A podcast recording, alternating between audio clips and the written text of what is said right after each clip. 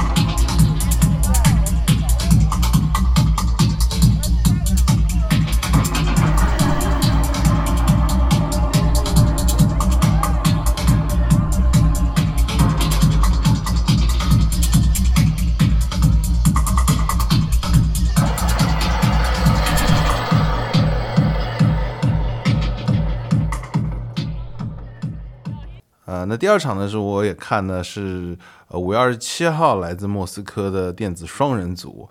呃，S E S I Nine 啊，就非常的 俄国啊，呃，我觉得也是很有意思的一件事情。我个人看演出的生涯中呢，似乎从来没有看到过一场这个。俄国方面出的这个艺人能够演杂的情况，无论是从古典到爵士到实验到电子啊，这是非常奇怪的一件事情。可能整个民族啊，他对于这个音乐的这个执着啊是非常可怕的。我这个现场看的真是 热血沸腾啊！其实这个双人组并不是那种非常锤的，也就是啊，就是非常重的 down bass 在里边的，嗯，很温暖醇厚的感觉，很灵动飘逸的这种节拍啊。那么结尾甚至还略带了一些非常俄式的那种啊，这个苏联感的段落啊，就很久没有这样的艺人啊来光临这个 system 了。我们来一些听一下啊，来自于莫斯科的电子之声。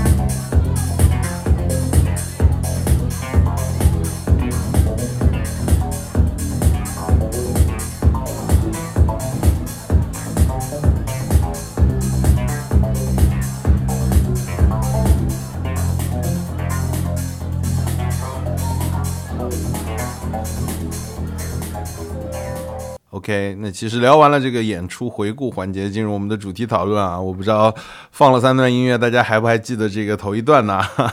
那么节目开头的音乐呢，便是我们这个标题的乐队啊，就是来自瑞典的这个乐队 Wintergarten 所做。正如我们本期封面所展示的这样，他演奏的这首乐曲的乐器呢非常奇怪，那名字叫 Marble Machine，也是这首曲子的名字。呃，那么看到封面的这个。朋友可能就知道了啊，这这台机器呢，它是由一个手动的曲柄提供动力，里边装了两千多个钢珠作为一个打击乐器啊。那么通过这个机器呢，将钢珠呢提升到多个不一样的那种管道中，然后从高处释放，落下来撞这个底下铺的钢片，它发出这个声音。主要的原理其实是这样的。那么它的这个内部呢，其实还有很多那种齿轮一样的机构啊。那么这个齿轮转动呢，又有类似像八音盒这样的这个拨片啊，来模拟其他乐器的声音啊。所以如果你看过这个视频啊，你就会发现这是一个真正的这个一键式的演奏机器啊。你会发现这个操作者他其实就是在手摇那个手柄嘛，但是可可能会扳一些那种不同的扳手，然后哎这个琴弦上啊摸几下。那么这样一台机器同时能发出风铃啊、马林巴琴还有吉他的声音，那么一个人就能完成一场音乐会了，就可以说看到这台机器，你不仅想到了四个字啊，就是蒸汽朋克，就非常蒸汽朋克的音乐的感觉。那么毫不意外呢，这首歌呢在 YouTube 的视频有超过两亿的这个播放量啊。那我想这种呃类似于奇观式的这个视听风格，对应与之的便是我们这个 B 站大名鼎鼎的 UP 主啊，手工梗哈。那当你打开了 Wintergarten 在 YouTube 上主页，你甚至会觉得自己走错频道，你知道吗？就是点开来一看，他那边视频里边又没有吉他，也没有贝斯，也没有鼓，就满屏幕都是弹珠啊、轴承啊、齿轮，还有各种奇异的机械结构。那如果你看他们的官网呢，你又会发现他们上面不仅挂着他们的音乐作品，甚至有卖自己组装的这个乐器啊，这是很有意思的一支乐队啊。那么回到这个这首曲子啊，《Marble Machine》这件作品的由来，便是二零一四年的秋天啊，那乐队呢一起去荷兰旅行嘛，然后看到一家呃机械器乐的这个博物馆参观。那么回来之后，他们就决定，哎，我自己也要做一个这样的机关的乐器。那么最终这个乐器耗时了十四个月啊，由他们的主创亲手打造，打磨了三千多个零件，把它给拼起来。那么我们接下来听一下来自于他们主创 Marty Molin 的这个采访。I think what happened when people saw the first marble machine is that the machine itself was so self-evident proof that someone has had spent like a crazy amount of time on this. like like you see one frame from that video, a still frame, and you're like, something has happened here. Someone someone has gone crazy. And I think I think perhaps nowadays when everything is so bite sized and cut up, I think people you know, people like uh, oak tables and like back to basics and I think people relate to the dream of being able to spend time doing something you love. And so I think people related to that in the first machine. And now when people see me struggle and I'm flaunting my failures and my my struggle uh, publicly, um, I think that that is contrasting other social social media outlets. 哎，说到这里，你是不是觉得我要准备好好夸一下他们的作品和创作思路呢？那其实并不然，这一期呢 有点特殊。我单提这个乐队的原因，恰恰是我觉得他们起了一个不太好的一个示范的作用。那在我看来呢，这样的机器演奏的方式呢，有点华而不实，也给我个人呢带来了三点对于音乐上来说呢相当消极的一个启示吧。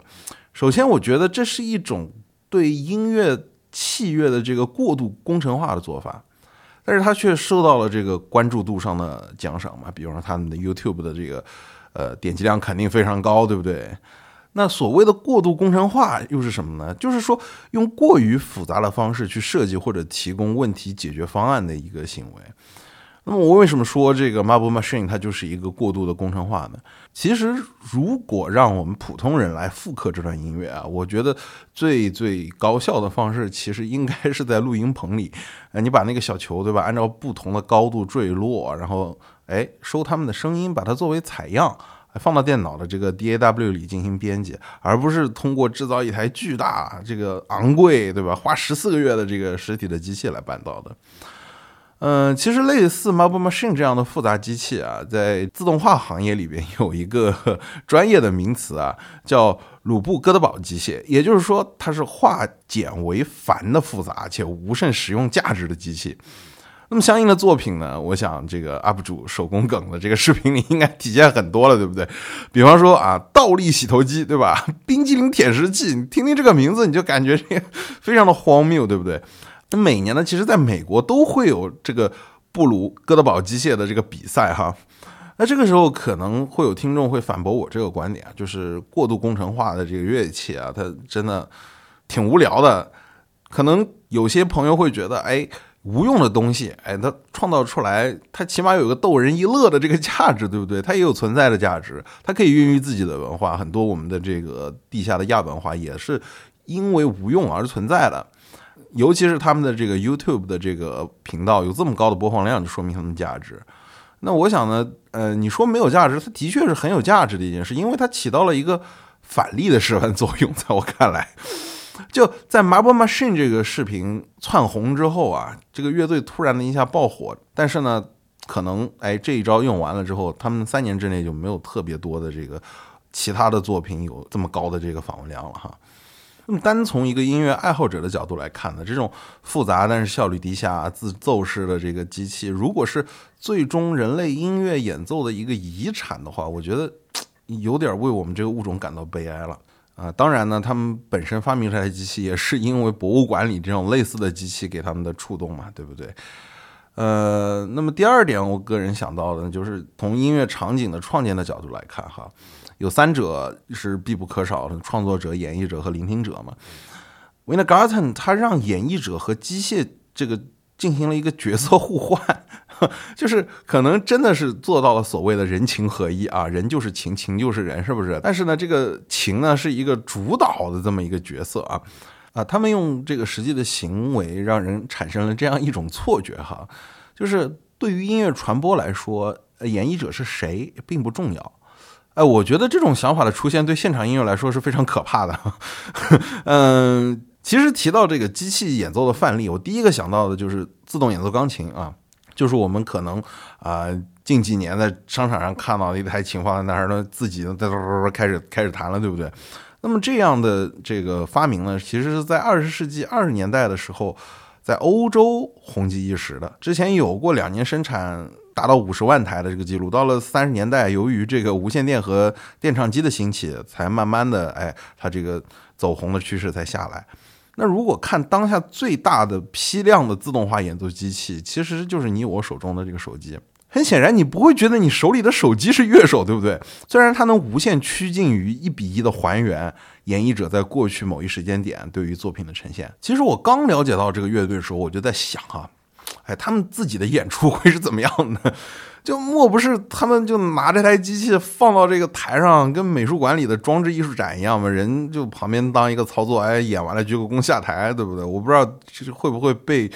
呃，别有用心的一些听众扔酒哈，然后他们自己演出的时候，哎，四位乐手非常鸡贼哈，他们还是用乐器，不是用这台机器。我们一起来听一下啊，他们自己手动版的这个 Marble Machine。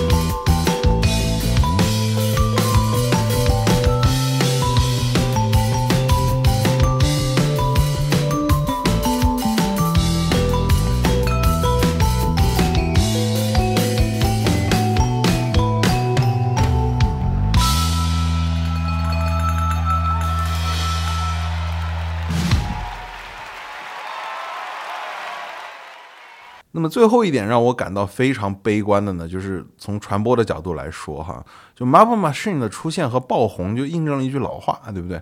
人类都是这个视觉动物。就视觉的猎奇往往比听觉的感受更加重要。我我不知道你还记不记得我一开始让你记住，哎，开场音乐的听觉感受吗？如果我不说这是一台很复杂的机器自动演奏的，你会觉得这段音乐有多么了不起吗？平心而论，我们把 Marble Machine 拆开来看，嗯，它的这个和弦和旋律其实并不复杂，只是一首非常 expectable 的这个曲子而已。那么，甚至因为这种对于视觉的这个蒸汽朋克感的这个追求，哈，Marble Machine，我觉得他在音乐上其实也做了不小的让步。毕竟他们用的这些元素已经被这个物理的这个实体的机器的架构所限制了。那么，在我看 Marble Machine YouTube 的评论的时候啊，我竟然呃联想到了一部电影，哈，就是呃前一阵出来也是比较火的一部啊，叫不啊 Nope。嗯，这部电影的内核其实就是说，这个当下媒体对于这个奇观的这个追求，对不对？就是，嗯，的确啊，就是当下各路的这个公有媒体还是私有媒体，它都向导着，哎，你没有看到过、从未见到过的奇观啊。然而，这些奇观本身未必是好的，甚至是危险的。尤其是到了这个现在到处都是充满屏幕的当下，说如果没有视觉奇观，你可能用心创作的这个好音乐也无人问津。那么我们今天讨论的是这个 Marble Machine 这个啊作品。那么反过来，我就记得呃很早之前我看到过一档节目，就是一个非常著名的一个小提琴手伪装成一个乞丐在街边拉着这个琴啊，那么路过的人连看都不看一眼。毕竟就是哎，大家都是觉得要新奇嘛。但是你把它拍成一个纪录片了之后，对不对？然后放到网上，大家全部啊，我们都是这样的，对不对？或许呢？就在人类脱离自己的动物性之前，那么音乐呢，在大部分人的眼中啊，永远是视觉的附属品。那聊完了我个人的担忧，再回到我们这个系列的主旨啊，嗯，我觉得总而言之，音乐是目的，而器乐只是达到目的的手段，或者说它只是演奏者与音乐的一种交互手段，它既重要也不重要。这里就让我想到一个相类比的失败的案例了啊，就是近一阵这个苹果发布的这个头显啊，Vision Pro 啊。嗯，我对于这个苹果头显没有什么话好说，毕竟它是一个新兴事物嘛。但是我觉得它失败在哪个点儿呢？它失败在这个发布会的发布呈现了。我不知道你有没有这样的感觉？那这种感觉的这种造成感，我觉得很大的一个原因，可能就是因为这个疫情之后啊，这个为了避免人与人的接触，苹果就开始哎用了所谓的这个录播的这个发布会的形式，就拍了一个整个的一个长的一个像电影一样的。片子啊，来去做一场发布会，那么这样会做成一个非常啊所谓完美的一个东西，但是这种完美呢，会造成你 P 的实在是太严重了的这种感觉，对不对？呃，尤其是这次这个发布会的这个呃感觉，就是他连真人现场演示的环节都没有，真的实在是 P 的太过于严重了。那我想，如果换做乔布斯这种死硬的这种 prog 粉哈，就面对这种呈现方式，他肯定是完全不能容忍，因为他非常清楚，每一个划时代硬件的发布会的高潮，都是他亲自在所有观众面前使用产品的一刹那。无论是从信封里掏出 MacBook Air，There's something in the air. It's so thin, it even fits inside one of these envelopes that we've all seen floating around the office. And so let me go ahead and show it to you now.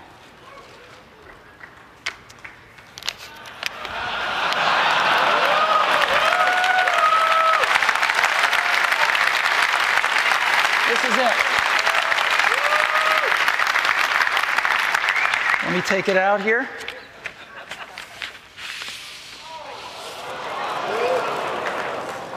This is the new MacBook Air and you can get a feel for how thin it is.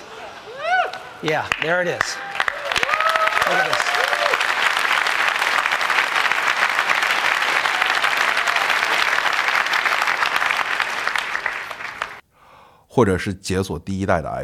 And to unlock the phone, I just take my finger and slide it across.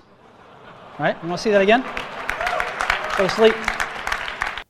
就在那一刻，所有的观众都被苹果所精心设计的这个交互方式啊，或者说这个产品所折服。但是折服的点其实并不在于气，而是在于乔布斯他亲自用了自己的肉体凡躯展示了，哦，原来一个人类不需要太多的这个学习，也能这么酷炫的使用这些高精尖的机器。那同类比到这个音乐的现场范畴，哈，我这里没说录音啊。作为人类，我觉得我个人去看演出，我肉身到场，不仅仅是为了去看已经录制完成的东西，而是想看台上的这些演绎者根据当时的这些状态和底下的观众而采取的各种改编即兴和跳跃性思维的这些瞬间。就往往让聆听者惊喜的一个瞬间，是乐手作为人的一刻，而不是强调这个气的完美性。那其实只要演绎者选对了趁手的乐器，哪怕是像我们这个系列第一期提到的 electronical fantasticals 啊这样的对于乐器的这个魔改哈，那么乐器能够把演绎者实时的状态心境通过音乐的形式表达出来，我觉得再怎么怪其实都无所谓。那有可能你也会问那。如果不想学其他乐器的这些手工梗，真的想成为一名音乐家怎么办？那我想这个时代已经告诉我们答案了。永远可以期待在众多的这个 underground club 里边活跃着的 DJ 们。本期是主唱死了播客奇形异色系列的第二期，在这个系列中，我们关注着那些非量产化的奇特乐器，无论是来自远古的低吟，还是来自未来的异响。在此，我们评鉴、珍惜并感谢艺术家通过他们给我们带来的奇腔异调。Healthier, and more productive. A pig in a cage on antibiotics. OK，那么接下来进入我们的这个专辑推荐环节。那么专辑推荐环节这一次呢，我可能会多一点哈，推荐三张专辑。第一张专辑《空间现代 Tracks》啊，嗯，这是一支来自日本的这个前卫乐团或者说实验性乐团吧。他们听起来像树摇，却又不是，就可以说是我最喜欢这种模棱两可的进化方向了。呃，当然这张专辑在技术上也非常牛逼，而且也是他们时隔多年之后的力作，我忘了可能五六年了吧，他们终于出新专了，而且最近在日本巡演，如果在日本的朋友不要错过啊。那么第二张我推荐的专辑呢，也是本节目在十四期聊过的这个乐队啊，就是 The Orb Prism 啊，新专一如既往的飞。强烈推荐啊！俩老头儿就是不知道在那儿干嘛的。这个啊，尤其是二零二三年，我们发现很多这个啊老艺术家都出来活动了，活动活动筋骨。哎，这张专辑期待他们什么时候有巡演，对不对？那么第三张我推荐的呢，是我个人喜好特别偏重的一张啊，就是呃来自于王一通和圣迪的。通往鸟烧窝村广播站的路上，啊，呃，这张呢其实是一个 OST，但又不是 OST，就是它是电影这个宇宙探索编辑部的里边的这个台词的诗啊，也就是我们看到的第一位创作者王一通，也就是他在电影里录的这些自己的 vocal，然后把这些 vocal 作为哎一个影子。啊，来去混很多电子的东西，那其实是主创应该是圣迪了，那么效果非常好。那么看过电影的朋友应该瞬间能 get 里边的梗啊。那感谢圣迪给我们带来如此出彩的一张专辑啊。呃，尤其是那些看过电影的朋友，我建议还是啊给宇宙功德箱捐点钱啊。我个人是加六了 啊，挺有意思的这张专辑，非常棒哈。那么接下来进入我们的这个演出推荐环节啊。本期呢，我们推荐四场演出，那么两场呢是国外的，两场国内的。呃，首先呢，推荐的就是电子宗师 Apex Twin 的二零二三的欧洲巡演。哎呀，真羡慕欧洲的朋友啊！这场巡演呢，时间还是拉得非常长的啊，这个战线从六月份到九月份啊。那么在欧洲的同学不要错过了，毕竟是啊老牌电子宗师嘛，对不对？啊，有有机会一定要去看一下 Apex Twin。那么第二场我推荐的也是来自欧洲的巡演啊，就可见欧洲的同学们是多么的。幸福了，嗯，Minami Dolce 啊，就是 被咕噜咕噜 Brain 这个厂牌强推的一支迷幻团，今天一定要看一下二零二三年的这个 tour，呃，也之前被称为啊啊难得一支啊 Dolce 啊，非常的有意思的一支团，因为他们不仅玩泡菜的东西，里面还混了很多其他的元素啊，有机会一定要看一下。那么第三场推荐的呢，便是啊凛冽时雨了啊，也终于啊。这个国外的团能够进来了，这支一定要看一下。好久没出来了，我记得上一次出来啥时候？是一七年还是一八年的时候了吧？嗯，这次是亚洲巡演。那么，呃，在日本有三站，这次在中国有四站啊。呃，北上广深的同学千万不要错过了二零二三年的他的巡演，八月份左右吧。那么最后呢，还是友情推一下啊，我们的第七届中国梦幻自赏音乐节 啊，也是啊我的朋友这个露露办的这场音乐节哈。啊非常良心了，请到了来自新西兰的 Umi Zoma 啊，还有这个来自日本的 Polly，一共有四站啊，真的是良心到不能再良心了，我就不知道为什么票到现在还没有光，对不对？啊，一共四站吧，上海在六月底一点，然后杭州、深圳，然后到北京啊，这个连续四天啊，这个中国钉鞋乐迷的狂欢啊，嗯，我倒是肯定是看一下的。那么，呃。以上便是本期的这个演出推荐环节。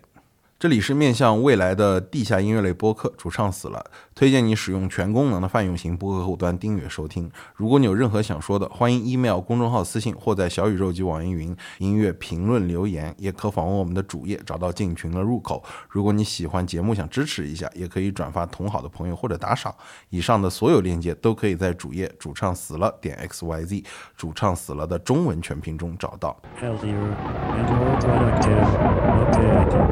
decades on antibiotics. 啊，那么到节目的最后呢，本期呢聊了一下这个啊自动演奏的这个事儿啊，嗯，也是进行一个反思吧。我个人是觉得这个东西。呃，其实我们日常生活中每天都会出现，然后也不用把它看作非常神圣的一件事儿。但是呢，有些乐队呢会拿这个做噱头，就让人稍微有点反感吧。这是我个人的体感啊，和乐队无关。最后呢，我们还是来听一首全部由机器人手臂啊演奏的这个曲子。呃，作曲家呢也是一位非常著名的新西兰的音乐人。Nigel Stanford，他的这首 Automatic 啊，呃，就非常自动化了啊，这个点一下都能直接演，对不对？这个都是机器人手臂演的。音乐上可能他重新进行了一些混排混编，但是视频的拍的我觉得还是不错的，挺有意思的。虽然说视频里的机器未必说是真的能够啊现场能够把它演成那样，对不对？那么对于自动演奏呢，是一个生产力的必需品吧？毕竟回听啊或者说之类的都是很有帮助的一件事儿，对不对？嗯，也不用太过于反感它。那么，感谢各位的收听，我们下期再见，拜拜。